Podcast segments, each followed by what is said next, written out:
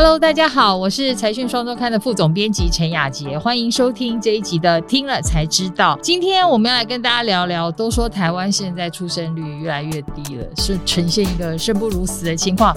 可是有些地方可不是这样的哦，在一点六兆的政策投资潮下，有一些默默崛起的大城小镇。那我们今天会分成两个段落来跟大家聊一聊。第一个就是当天龙人好难，所以呢，现在呢，在台北之外有很多好选选择。第二个就是我们要带大家去看一下这些好选择有哪里，这些地方大家都超想去的。那我们今天的来宾会是财讯双周刊的资深记者。廖归如，归如你好，各位观众大家好，我是归如。在开始之前呢，请大家不要忘了订阅我们的频道。Podcast 的听众也请欢迎留言给我们哦。第一个，我们就要先来讲一下了。天龙人真的其实没那么好当哎，因为在台北当天龙人太辛苦了。就是我一开始有写到一个例子哦，就是我们有一个受访者，他是住在信义区的，嗯，那可是成家之后就要自己的空间，可是他们的薪资以台湾现在低薪的结构底下，两个人。人要在台北找到一个两个房间的。房子其实要付出很难很难的，对你几乎你一辈子就是要压在那个房子上了。你也提出了一些统计啦，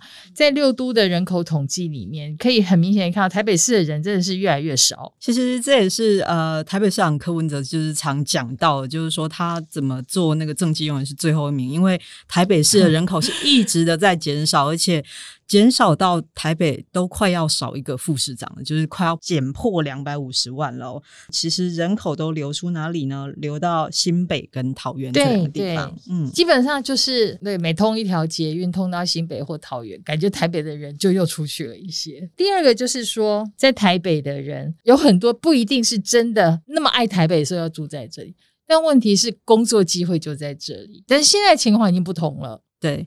呃，就像我提到，就是也是大家可以去看财讯六六一期这个特别报道里面 有提到，我们的受访者呢，他们呢的特殊性是两个人原本都是从事广告媒体业，大家都知道广告媒体业多数的活动什么都是在台北的。对啊。那这三年因为台商回流的关系，他先生有机会去进入一个智慧农业，他设点设在哪里？设厂在桃园。那可是他先生要做的事是辐射到全台湾辅导农民需要的一个交。交通点是什么？是高铁。高铁，嗯，对，我们的受访者这个郑太太，她公司是在南港高铁站附近的，所以他们后来是选择买在青浦。虽然青浦也是高，可是他们做了高铁这个附加的选择之后，他们的房子比新区当然是大太多了。那两个人上班其实某方面也是很方便的。嗯，对，其实现在真的在沿着高铁沿线啊，特别是高铁站的附近，我觉得真的可以很明显感受到那个人气是不同。的，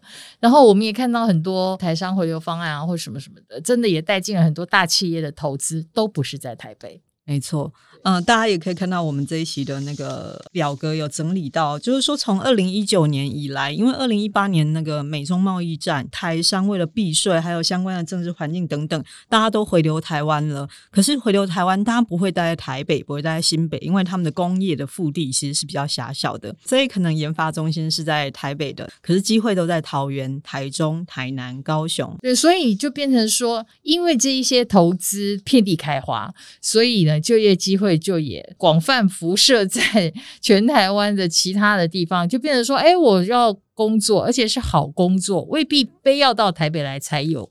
好，那接下来我们就进到第二部分来谈谈，到底有哪些地方就是出现了这样的改变。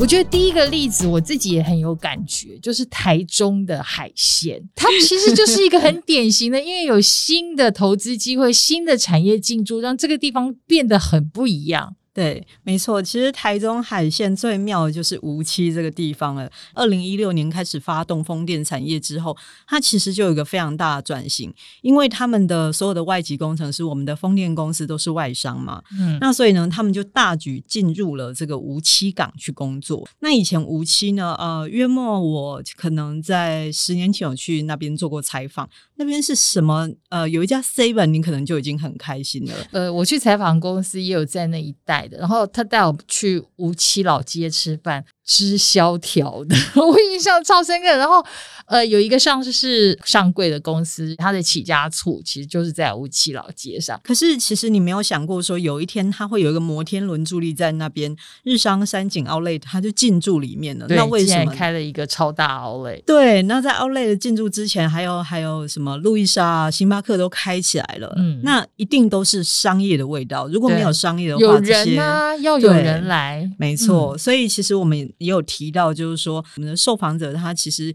以前是在台北大安区读书嘛，可是他现在在无期工作。他说，无期看到外国人的机会，其实比在大安区还多，这样子。嗯，对，所以就带来的人潮，其实跟过往我们想象的无期是完全不一样的。对，我记得三井奥莱刚开幕的那段时间，然后每到周末，连自动贩卖机都要排队。当然，很多假日的游客可能就是来自于台中市啊，或者是说中部其他县市，就是来玩的。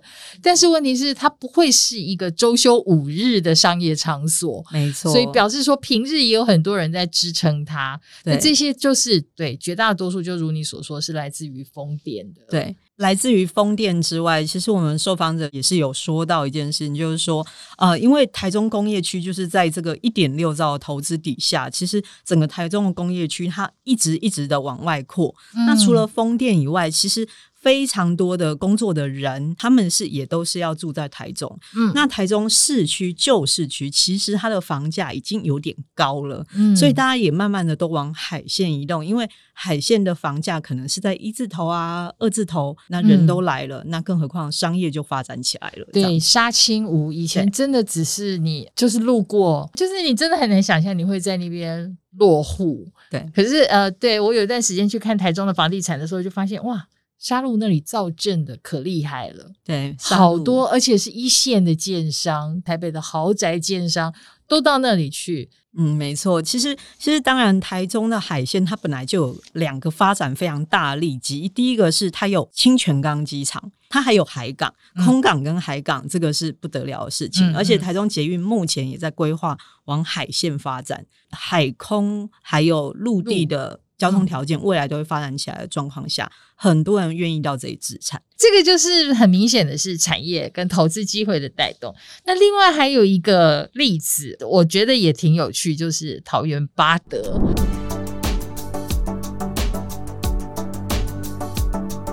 它真的是脱北者新乐园。我有一些亲戚就住在八德，但。从来也不觉得巴德会是一个明日之星什么的地方，但他现在真的就是一个完全截然不同一个新市镇的感觉了。对，其实，在做巴德这个题目的时候，我们有先呃问过旧居民他们是怎么看巴德的发展，他们就是说，可能在一个比较远的地方出现了一个非常光鲜亮丽的，又有百货公司，又有那个高楼大厦，又有那个豪宅透天，还有那个夜市啊什么之类，他们想说，哇，那给谁住呢？他说：“因为那里就有一个强烈都会感的感觉。可是，如果再放到我们受访者的角度来讲，比如说他是从中和搬去巴德，他为什么做这个选择？我记得没错的话，我们的受访者是可能他们预算是在两千万以内，可是最后他们花了不到一千七百万，他们就住到了七八十平的房子里面去，是不是 太令人羡慕了？对。然后未来他们楼下就有捷运了，所以他们是假后到修补。先生的同事，大家会拉着亲戚朋友，大家都来住巴德吧？没错，就是会有这个现象。所以就是这样，所以巴德这个地方，甚至于连小学都不够用了。没错，你看看我们的受访者里面，就是巴德国小这所小学，它是百年老校。那其实像现在台湾生不如死，所有的人都在减少，对，好多地方都在关学校，哎，对。可是巴德这个校长最头痛的是什么？他们新学校还没盖好，可是学校已经超炸了。对，所以大家也可以看，如果我们六六一起有去看的话，就会看到巴德那个小朋友，哇，满个学校的样子，就是放学时候的人潮啦，等等。对，这种画面真的在台北已经。数十年不见，有有点像是九零年代的台湾。其实巴德这个地方，我们去看的时候，它也是还蛮特别。它的整个城市规划都是环绕青年的需求去做建设的，所以也就是说，他原本在想的时候，就是说，哇，搬进来都是年轻人，所以我的活动中心、我的托婴中心什么都要盖的比其他的建设还来的重要，因为这是一个以青年还有托北。为核心做规划的一个城市，嗯嗯嗯这样还蛮是有主，题的。是有主题的。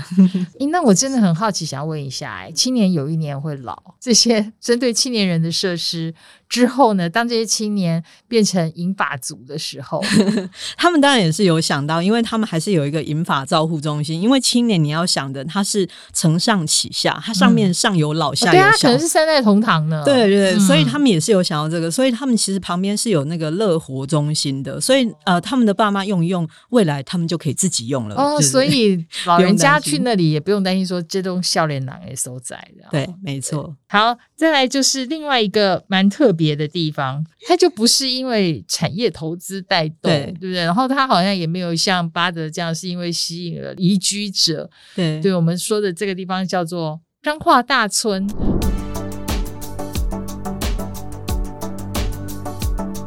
我真的对大村的印象只有两个，一个就是葡萄，一个就是工厂。没错。其实说真的，在规划这个题目之前，我对大春还没有什么印象。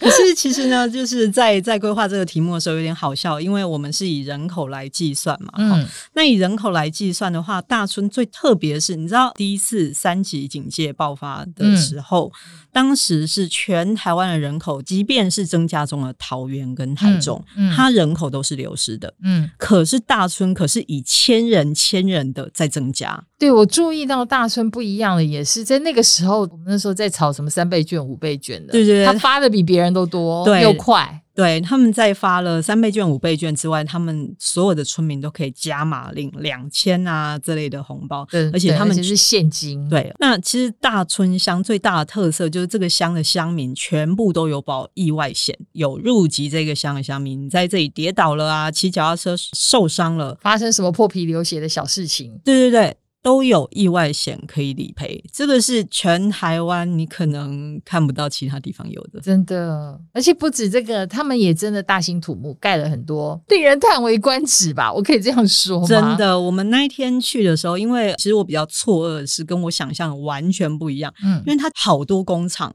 嗯，就在那个葡萄园之间，全部都是工厂。进到乡公所以后，稍微简单的采访了一下乡长，然后请他推荐我们去看最好的建设或最好的观光是什么。乡长说纳古塔，我到一逛，一跨纳古塔都丢啊，好，这是一个金碧辉煌的纳古塔，整个内装都是金色，你可以进去里面泡茶，跟你的祖先泡茶没有关系。但是我们要说大众为什么这么有钱，我觉得这故事应该要交代啦，因为嗯其实台湾这样的企业家也是不容易。对对对，我们后来也是去去看了，就是说，因为正新轮胎，正新轮胎它是全球前十大的轮胎厂。轮胎，厂，对。对对，所以他们当然是赚了非常非常的多。那正新轮胎的创办人罗杰，他对嗯。大村乡有很多的爱。嗯，那他的太太过世的时候，很多你知道，很多有钱人都会避税，可是呢，他们们是一五一十的缴对。了，。那他自己本人在二零一九年过世以后，那他也是同样没有避税，他他的嗯。遗产税也是会全部进到乡库里面。那目前财政部预估这个乡可以有二十六亿，二十六亿其实已经是很多上市贵公司的可能不止一年的营收了。这个乡人口到底多少？就三万多人而已。你想想看，三万多人用要来花这二十六亿？对，其实我们去大村的时候，我们有两个层次来看这件事情哦。一个就是你看他推荐我们的，我们本来以为他应该是可以做一个永续发展的东西，嗯可是我们看到他带我们去看，除了纳古塔之外，就是他们有。非常大的幼儿园，其实我们本来从田间过去的时候，我们以为那是一个工厂，结果没想到是他们正在新建的幼儿园。嗯这，里面竟然有九座的羽毛球场，当然他们说那是一个联合联合幼儿园，就是说呃，就是你说小朋友去读书以外，你大人也可以在那边使用。可是说真的，三万八千人的乡镇，你你真的有办法去营运一个九座羽毛球场的一个运动中心吗？那此外，它还有那个盖了一个农产运销中心，嗯那个厕所也是百万起跳的。嗯可是我们去的那一天，我没有看到里面有任何的人，也没有任何的农产在里面。然后另外还有还蛮特别的，他们有长者活动中心，就老人活动中心啊，嗯那个也让我很惊讶，因为他们的老人活动中心真的盖的不错。可是他们乡里的人就说，他们有两座老人活动中心，嗯一个是前朝盖的，也就是遗产税还没有下来的时候，嗯只有四百万的预算。他们有了是新的预算之后，他们就太旧了，我们不要，我们就盖一个新的比较豪华的，嗯，两千万旧的那座怎么办？就放在那边。喂蚊子。是，这也是很阔气嘛，就是对我，我觉得我没有批评这个地方的意思，但是我觉得这真的就是我，我很难不去用暴发户这样的形容词，因为他们真的是一夕之间突然变得那么的有钱，所以可能就没有想的太多，就是说这个钱究竟要怎么花。没错，就是说怎么花才花永续。比如说我们进去的时候，它全乡的路都是非常小条的，嗯，衬托着这么多超大型建设，那个是嗯很不合理的。因为你的所有的那个软硬体建设你都没有弄好，你就去盖这么大的嗯上亿元的建设，这样子。那我也问过乡长哦，我说呃，我听说你们其实受到很大的抨击，说你们都在乱花，乱花钱，对，乱花是罗董的钱。嗯好，这也是思维的不同，因为可能对我们来说，我们可能觉得他们可以做环保的、永续的嗯观光发展。他们地方有些乡民这样跟我们说，可是呢，那个乡长觉得他们就是过去就是穷，穷就是没有人要来。那如果要有人来的话，设备都要最好的，最好的比其他地方都好，人才会进来。这真的其实说起来是见仁见智啦，因为你到底是要先不足的基础设施给完善了，还是你是要先找来更多的人，创造更多的财富？那在节目的最后，我们要来念一下几位网友在听了才知道第八十八集的留言喽。第一个是洗脸情，他提到说：“我强烈建议台湾可以发展机构于晶片的系统性国防产业，比如无人机产业搭配 AI 晶片，还有无人机的电池产业。我觉得这是一位很有 sense 的读者。第一个，台湾的晶片真的是够强，这是我们的强项，用来作为国防产业的一个基础的优势是挺好。然后另外就是他应该是在这次俄乌战争也看到无人机实在是太重要了，对，所以一直建议我们要发展无人机产业。好，希望国防部有听到。好，然后第二个是 Ocean E A 六 B 的留言，他说没有基础科学的研究，要发展先进科技是很困难的。我觉得这可以有两个方式来解读啦。一个就是说，他觉得我们的基础科学研究还不够，所以呢，我们想要做先进科技的，就还要再加强一下。另外一个就是他可能在讲别人，对 他可能是在讲说，所以别人追不上台湾是差在这里。也是有可能的一件对事。第三个是，哎，这个是凯乐料吗？嗯，好就是说，你们都会在下一集念留言，可以顺便把影片连接图卡放在片尾，应该可以增加长期的点击率。我刚刚去看了医美的影片，认真做的节目一定会被推广的啊！哦，谢谢，真的很谢谢这位读者的鼓励。我们也会提醒我们的影音部的同事要记得这件事情。OK，那感谢大家收听今天的节目，也谢谢各如的分享谢。谢阿杰，那 Podcast 的听众呢，不要忘了给我们留言，还有五颗星的回复，听了才知道。我们下次见，拜拜。